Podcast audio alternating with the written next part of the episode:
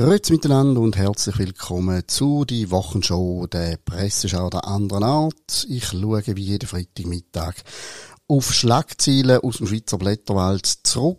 Heute sind es fünf Geschichten, wo wir auch gestochen sind, wo alle, habe ich das Gefühl, ein bisschen Potenzial haben, um uns noch weiter in Zukunft beschäftigen, wo Mängel und tiefen Einblick geben in die Art und Weise, wie Medien schaffen. Es gibt eine Story in der Weltwoche vom Donnerstag äh, rund um den Peter Lauerner, der ist Kommunikationschef im Departement des Innern, also beim Herrn Berse, und er ist zurückgetreten von dem Posten, hat das sehr einflussreiche Einflüster geholt als absolute Vertrauensperson von Alain Berse und wo er erklärt hat, dass er ähm, seinen Job verloren hat, das sehr viele Fragezeichen aufgeworfen. Das ist alles so ein bisschen mit Floskeln, sind Fragen rund um den Rücktritt so ein bisschen verwedelt worden. Es ist unklar gewesen, wieso das er geht. Und in der Weltwoche schreibt der Christoph Mörgli, es ging eben nicht, wie man könnte meinen, darum, dass er es mit Male Verse nicht mehr gut hat oder dass er irgendwie ein bisschen müde geworden ist, ein bisschen ausgelaugt oder irgendetwas Neues machen Nein, gegen ihn ist offensichtlich eine Strafuntersuchung äh, äh, eingeleitet worden. Und zwar geht es da um äh, eine Untersuchung im Zusammenhang mit einer gravierenden mehrfachen Amtsgeheimnisverletzung rund um den Fall der Firma Krypto AG. Das ist so eine Verschlüsselungsfirma, eine Schweizer Verschlüsselungsfirma, wo vor einigen Jahren, glaube ich, das war, im Zentrum von einem angeblichen Skandal gestanden ist, äh, rund um die Daten und wie die allenfalls weitergegeben worden sind und die Daten, die natürlich geschützt und verschlüsselt werden und das Ganze ist dann ein bisschen in sich zusammengefallen und jetzt gibt es eine Strafuntersuchung gegen Unbekannt und der Peter Lauerner scheint irgendwie da in Fokus von der außerordentlichen Staatsanwaltschaft vom Bund äh, geraten zu sein, wo Lex sucht rund um die Amtsgeheimnisverletzung, wo eben die ganze Geschichte angestoßen hat. Es gilt natürlich die Unschutzvermutung, man hat keine Ahnung, ob der Herr Lauerner da etwas zu tun hat oder nicht. Aber äh, das könnte natürlich der Knackpunkt sein in der Zusammenarbeit mit dem Bundesrat Alain Verse, beziehungsweise als Kommunikationschef im Departement des Innern, dass man da eben schon im Falle des Verdachts äh, nicht mehr tragbar ist, weil es sonst könnte schwierig werden, wenn sich da irgendetwas erhärtet. Was ich da spannend finde der ganzen Geschichte ist, man liest das in der Weltwoche, also gestern ist das drin und es ist nie sonst etwas davon zu lesen. Also es ist eine Story, wo sich jedes Medium müsste drauf stürzen. Man muss ja auch äh, nicht das einfach eins zu eins wiedergeben. Man kann dem auch noch weiter nachgehen oder man kann das auch relativieren oder was auch immer. Aber es findet einfach nicht statt. Zum Beispiel in den Ringe Medien nicht. Das ist wahrscheinlich kein Zufall. Der Peter Launer ist ein absoluter Buddy von der Ringe Medien. Ähm, es kann kein Zufall sein, das haben wir immer auch wieder geschrieben, dass der Blick zwei Jahre lang immer vor allen anderen, schon vor der Bundesratssitzung, schon vor der Bundesratspressekonferenz, zu Corona gewusst hat, was jetzt als nächstes an Massnahmen kommt oder nicht kommt. Also jetzt ganz kurze Wege. Ich will das nicht dem Kommunikationschef persönlich in die Schuhe schieben, aber angesichts von der Nähe, die er zu den Ringelleuten hat, ist es relativ klar, dass da irgendwie, ja, ich sage jetzt, Informationen wahrscheinlich eher hemdsärmelig äh, kursiert haben zwischen eben Journalisten und Leuten aus dem Bundeshaus. Und darum hat niemand, zum Beispiel bei Ringen, ein Interesse daran, einem möglichen Skandal rund um eine Person, die ihnen ja so gewogen ist, nachzugehen. Das ist etwas, was wir jetzt schon lange kennen und wissen, ähm, die Hand, die einen füttert, die beißt man nicht und darum wird die Story einfach anderartig zu Tod geschwiegen. Nicht zu Tod geschwiegen wird all das, wenn es um den, Präsi den ehemaligen US-Präsident Donald Trump geht. Zum Beispiel heute auf 20 Minuten oder Watson, dort geht's um eine Story, dass er offenbar probiert hat, das Justizministerium mit unverhohlenem Druck in seine Bemühungen einzuspannen, das Ergebnis der Wahl 2020 zu kippen. Es geht also da darum, dass ja der Donald Trump immer gefunden hat, dass etwas nicht richtig gelaufen und er hätte gern gehabt, wenn das Justizministerium dieser Sache nachgegangen wäre, wo er noch Präsident war. Also unterm Strich nichts anderes als ein Präsident, wo man einem Ministerium von seiner Administration äh, Anweisung gibt, etwas zu untersuchen. Wie skandalträchtig das ist oder nicht, das überlasse ich jedem selber zu beurteilen. Äh, es ist der Trieb von massiven Verstoß gegen Gepflogenheiten. Also nicht einmal gegen irgendwelche Gesetze oder klare Auflagen oder Richtlinien, sondern gegen Gepflogenheiten im Sinne von, das macht man doch nicht, das haben wir noch nie gemacht. Tönt jetzt für mich nicht so wahnsinnig brisant.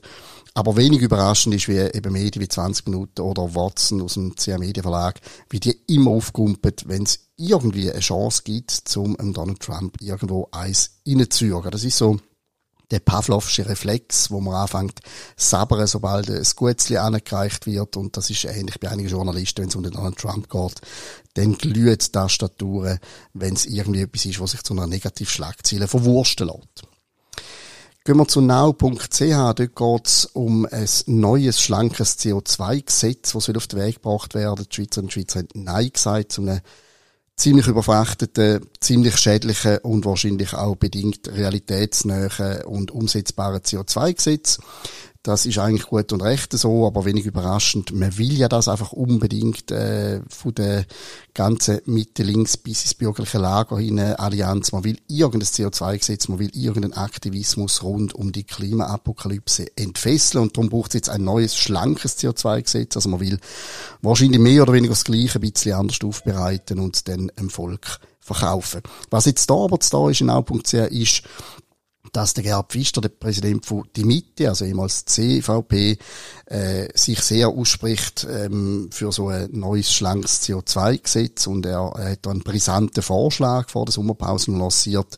Er will jeglichen CO2-Ausstoß mit der Abgabe belegen. Also das wäre dann, wenn man heizt, äh, wenn man äh, irgendetwas produziert, wenn man fliegt, also Ticketabgabe etc.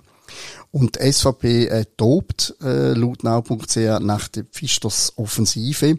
Und das ist eigentlich nicht ganz verwunderlich, weil der WWF zum Beispiel klatscht und der Gerhard Pfister hat immer eigentlich als ziemlich, früher als ziemlich verlässliche, bürgerlich konservative Kopfgulten, Präsident von einer Partei, die sich immer noch selber als bürgerlich empfindet. Und er macht jetzt mittlerweile Vorstöße, die beim WWF zu Begeisterungsstürmen führen. Also das ist kein Wunder, dass die SVP aus meiner Sicht nicht ganz zu Unrecht findet, was zur Hölle ist da los. Wenn so etwas von Mitte links kommt, wohl an. Wenn aber die Mitte bereits äh, anfängt, irgendwelche Aktivismen auszulösen, wo der CO2-Ausstoß von der Schweiz, wo eigentlich so ein bisschen ein Flügendreckchen ist, global gesehen, soll mindern, aber uns natürlich stärker belasten. Wenn so ein Mann so Vorschläge macht, dann, äh, ja, fragt man sich langsam wirklich, was ist noch was in der Schweizer Politlandschaft, was kann man noch wählen und auf welches Prädikat, bürgerlich oder was auch immer, kann man sich noch verlassen. Im Blick.ch hat es heute zwei Stories auf der Startseite auf, äh, auf der Online, in der Online-Ausgabe, wo mich ein bisschen zum Grinsen gebracht haben. Es ist einerseits darum gegangen, dass Mitte links einen vollen AV-Teuerungsausgleich fordert. Es geht da um die Kaufkraft der Rente, die schmilzt wegen der steigenden Inflation. Äh, 2021 hat man äh, das 20 Minuten mehr quasi auf, für die AV-Bezüger ausgeschüttet, alle zwei Jahre wird da überprüft, wie die AV-Renten aussehen und ob man da muss reagieren. Also 2023 würde eine nächste Erhöhung fällig. Und jetzt streiten wir darüber, wie die soll ausfallen, weil die Inflation, die galoppiert ein bisschen weiter. Das heißt, irgendwelche Erhöhungen werden dann eben zum Teil wieder aufgefressen von irgendwelchen äh, Preisaufschlägen und die Renten verlieren an Kaufkraft. Und jetzt wird Mitte links eben dass man da irgendwie, äh, dass die Rente der Preisentwicklung anpasst, also deutlich stärker erhöht.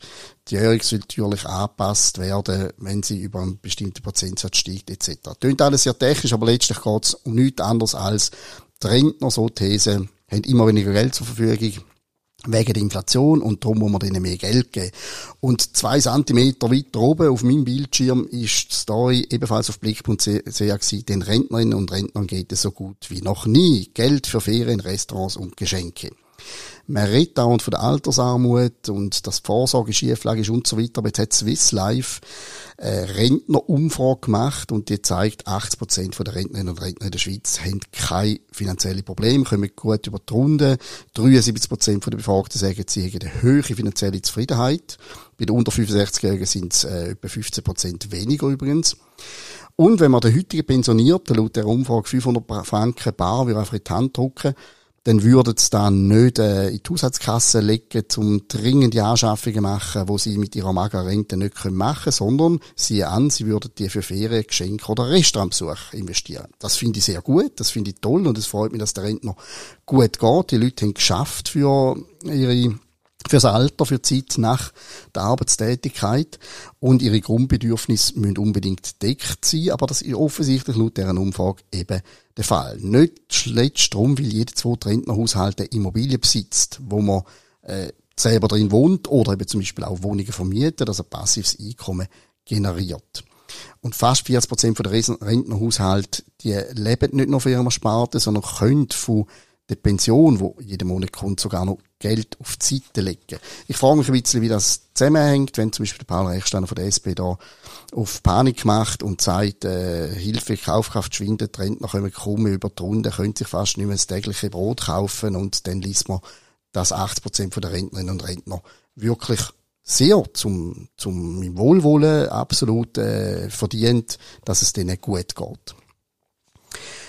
Die letzte Geschichte im St. Galler Tagblatt ist auch in anderen Zeitungen, zum Beispiel 20 Minuten jetzt ganz losgelöst, immer wieder das Thema gewesen. Es geht um eine Broschüre von der Stiftung Sexuelle Gesundheit Schweiz.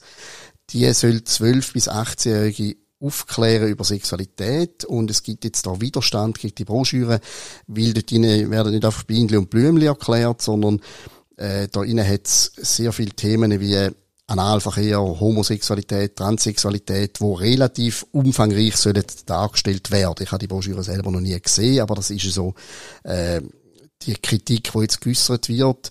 Es gibt auch äh, Informationen über Toys wie Vibratoren und Analplugs und so weiter. Und die Frage der Kritiker ist jetzt, äh, ist das altersgerecht? Muss ein 13-jähriges Kind informiert werden über Analplugs? Wenn es um Sexualität geht, muss Homo- und Transsexualität nicht nur erwähnt, sondern sehr breitflächig dargestellt werden. Das ist ja im Moment ein, ein starker Trend, dass das fast eigentlich äh, mehr Raum einnimmt als äh, die Heterosexualität, wo man schon fast verschämt äh, zugibt, wenn man heterosexuell ist. Und die Broschüre scheint eben in die Richtung zu gehen. Und jetzt wird's da äh, weitergehen. Der Bundesrat muss sich offensichtlich zu der Aufklärungsbroschüre, wo Hey You heißt, sehr originell, sehr englisch, äh, muss sich äußern zu der Thurgau SVP-Nationalrätin Verena Herzog, ist dort sehr engagiert. Sie kritisiert das ganz fest mit ihrem Verein Schutzinitiative und sie will, dass die schändliche Broschüre der Volksschule verboten wird. Ich bin jetzt alles andere als Brüd und finde, man kann Kind einiges zumuten, aber für mich der entscheidende Punkt in der ganzen Sache kommt in dem Tagblattartikel von einem gewissen Jakob Pastöter. Er ist Präsident von der Deutschen Gesellschaft für sozialwissenschaftliche Sexualforschung. Ihn hat man gefragt, ja, wie ist die Broschüre einzuordnen? Macht das Sinn? Ist das richtig? Ist das falsch? Etc. Und er sagt einen ganz Ganz entscheidender Satz. Wer glaubt, gleichzeitig 12 bis 18-Jährige ansprechen zu können, besitzt nicht einmal ein rudimentäres Verständnis für die Entwicklungspsychologie der Altersstufen. Und da ist wirklich für mich äh, der absolute Knackpunkt. Wenn du ähm, einem 18-Jährigen etwas über Vibratoren und Analplugs erzählst und einem 12-Jährigen ist ein Unterschied. Äh, es ist ganz einfach ein unterschiedlicher Entwicklungsstand, ein unterschiedlicher Wissensstand. Und äh, mit der gleichen Information können die zwei völlig unterschiedliche Altersstufen nicht gleich umgehen. Zwischen 12 und 18, so wie mag ich mich gerade auch noch erinnern, wenn es schon Weile zurückliegt, äh, zwischen diesen Altersstufen liegt eine Ewigkeit. Das ist nicht wie wenn du 50 und 58 wärst oder 56. Zwischen 12 und 18 ist einfach ein riesen Gap, wo äh, ja wo es nicht aufgeht, wenn man gleich das Wissen vermittelt. Man würde ja einem Zwölfjährigen auch nicht äh, irgendein anderes Schulfach auf die gleiche Art und Weise vermitteln wie einem 18-Jährigen, weil einfach beim 18-Jährigen schon selbstständige Lernen, Denken etc. ausprägter ist. Aber da macht man Broschüren ernsthaft für 12- bis 18-Jährige. Wie wäre es mit verschiedenen Versionen? Geld ist ja umeinander äh, in der Regel bei den Stiftungen und vom Bund kommt sicher auch ein schöner Batzen. Man hätte ja schlicht und einfach können altersgerechte Abstufungen von dieser Broschüre machen. Und der Jakob Pastöter da, der der Mensch von der sozialwissenschaftlichen Sexualforschung sagt in seiner Bilanz, es handelt sich um eine nicht altersgerechte Sexualaufklärung mit der Brechstange. Die Sprache sei, die Sprache sei überausführlich und komme auf eine Weise daher, welche die meisten Kinder und Jugendlichen abschrecken. Und da wird ein Effekt sein, 12, 13 wenn die die Broschüre sehen, die lachen wahrscheinlich verschämt, oder wenn man irgendwie peinlich berührt ist, lacht man oder ist angewidert oder was auch immer, weil man mit dem schlicht und einfach zu dem Zeitpunkt noch nichts anfangen kann. Eine Überforderung in dem Alter geht nicht darum, dass man Kind soll beschützen oder ernsthaft soll von Bienen und Blümchen erzählen. Man soll mit Kind Klartext reden und sie vernünftig aufklären. Aber ob es jetzt muss wirklich mit einer ausführlichen Broschüre über Analsex und Lecktücher sein, da scheiden sich die Geister. Ganz kurz zum Schluss noch ein Blick auf die Ostschweiz, www.dieostschweiz.ch. Wir haben aktuell einen Videotalk bei uns, Rexer und Milius. Das ist die Videosendung, die ich mit dem Schauspieler, Comedian äh, Florian Rexer zusammen jeweils 20 Minuten bestreite zu kein Thema. Also wir haben kein Drehbuch, wir treffen uns fünf Minuten vorher, hocken vor der Kamera und redet über das, was uns gerade in den Sinn kommt und ein Stichwort führt zum anderen und darum ist man am Schluss ziemlich an einem anderen Ort als am Anfang. Äh, mir persönlich finde es immer sehr lustig. Ich hoffe, es ist auch ein unterhaltsamer, äh, ein unterhaltsamer Konsum. Schaut einfach mal rein, Rex Omilius jetzt online bei uns unter Videos. Und Podcast von dieser Woche, ich habe Gabriel Macedo bei mir zu Gast gehabt. Er ist Stadtpräsident von Amriswil, früher Stadtschreiber von Rineck äh, inzwischen auch im Kantonsrat für die FDP, er präsidiert Thurgauer FDP, er ist aber nicht viel über 30, also er ist eigentlich ziemlich auf der Überholspur unterwegs. Ich habe mit ihm geredet darüber, wieso er so präsent hat in seiner politischen Karriere und wo das natürlich noch soll anführen und eben noch Zeit bleibt fürs Shooten, weil das Shooten hat ihn eigentlich in sein politisches Amt gebracht, wenn wir ganz ehrlich sind. Und wieso, das erfahren wir in dem Podcast. Und ebenfalls diese Woche zu Gast bei mir der Roger Ruckstuhl aus Herisau. Er ist ein Mann, der im Prinzip kleinere Unternehmen, Social Media oder überhaupt ähm, Internet fit macht, also mit Google Ads etc. Firmen, die wollen präsenter sein im Internet, denen hilft er sehr praxisorientiert. Jetzt ist mir aber natürlich nicht darum gegangen, um jetzt Werbung machen für den Mann sondern mich jetzt interessiert, weil er selber eben aktiv ist in den sozialen Medien, unter anderem auf TikTok, wo bei meinen Kindern sehr beliebt ist. Dort bin ich auf ihn gestoßen, habe gesehen, wie er kocht und hat mich wundert genommen, was, was macht der Social Media Profi da am Kochherd mit seinen Kräuterli und die Sache ist die, dass er eben selber Kräuter vertreibt und jetzt eben seine eigenen Techniken über den Verkauf im Internet gerade mit seinem eigenen Shop äh, austesten und überprüfen und Erfolgsbilanzen machen. Ganz ein spannender Typ, ein vielseitiger Typ, auch das, ein Gespräch, ein Podcast, wo ans Herz gelegt sei, findet ihr bei uns unter der Rubrik Podcast. In dem Sinn wär's das gewesen von die Wochenshow. Ein bisschen länger, aber mein Gott, was soll man bei den Temperaturen anders machen, als irgendwo im Schatten sitzen und den Podcast von die Ostschweiz hören.